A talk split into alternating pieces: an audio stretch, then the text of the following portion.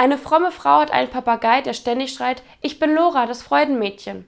Der Pfarrer verspricht, das Tier bei seinen Papageien Peter und Paul, die aus der Bibel lesen, zu erziehen. Im Käfig sitzen Peter und Paul andächtig vor der Bibel und Gesangbuch. Lora fängt an zu schreien: Ich bin Lora, das Freudenmädchen. Darauf Peter: Paul, mach die Bibel zu, der Herr hat unser Flehen erhört. Hm.